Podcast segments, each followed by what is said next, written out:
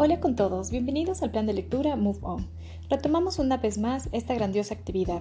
Como dice Francis Bacon, la lectura hace al hombre completo, la conversación ágil y el escribir preciso. El día de hoy tendremos nuestra sexta lectura titulada El arte de la guerra del autor Sun Tzu.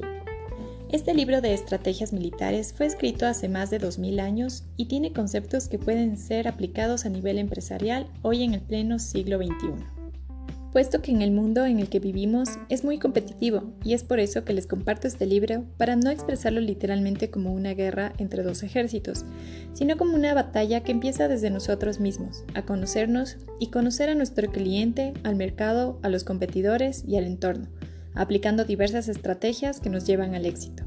Les invito a indagar más sobre la lectura en la web ya que hay muchos artículos y videos que nos comparten sus puntos de vista de cómo aplicarlo en nuestras áreas de ventas.